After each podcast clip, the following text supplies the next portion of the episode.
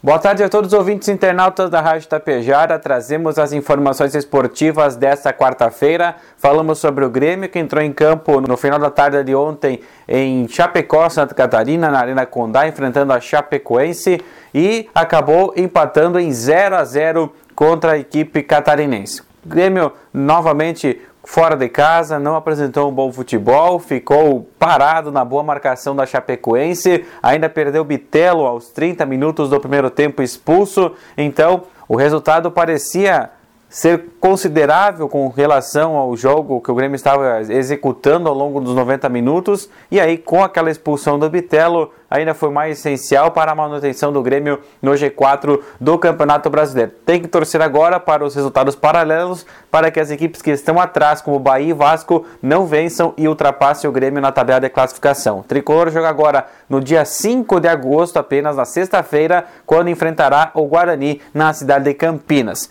E a seleção brasileira feminina, que está disputando a Copa América de futebol, venceu o Paraguai por 2 a 0 ontem no final da tarde também. Os gols de Ari Borges e também Bia Zanerato, que classificou o Brasil para a final da Copa América no próximo domingo, enfrentando a seleção da Colômbia afirmando também o compromisso brasileiro já na Copa do Mundo do ano que vem e para as Olimpíadas de Paris em 2024. Então, a seleção comandada pela sueca a Pia agora foca então nesse compromisso final da Copa América contra a seleção colombiana.